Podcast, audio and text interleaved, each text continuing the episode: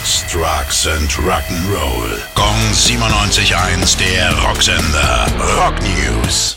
Jeff LaBar ist gestorben. Als Gitarrist war er seit Mitte der 80er Teil von Cinderella. Die Band war schon seit einigen Jahren nicht mehr auf Tour und LaBar sah die Gründe dafür bei sich selbst. Seine Abhängigkeit von Koks, Heroin und vor allem Alkohol habe immer wieder zu Problemen geführt. Die Todesursache ist noch nicht bekannt. Jeff LaBar wurde 58 Jahre alt.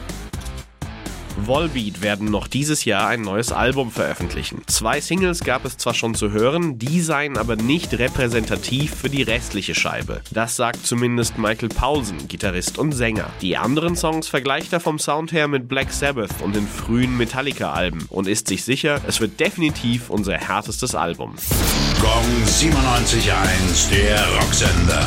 Rock News. Sex, Drugs and Rock'n'Roll.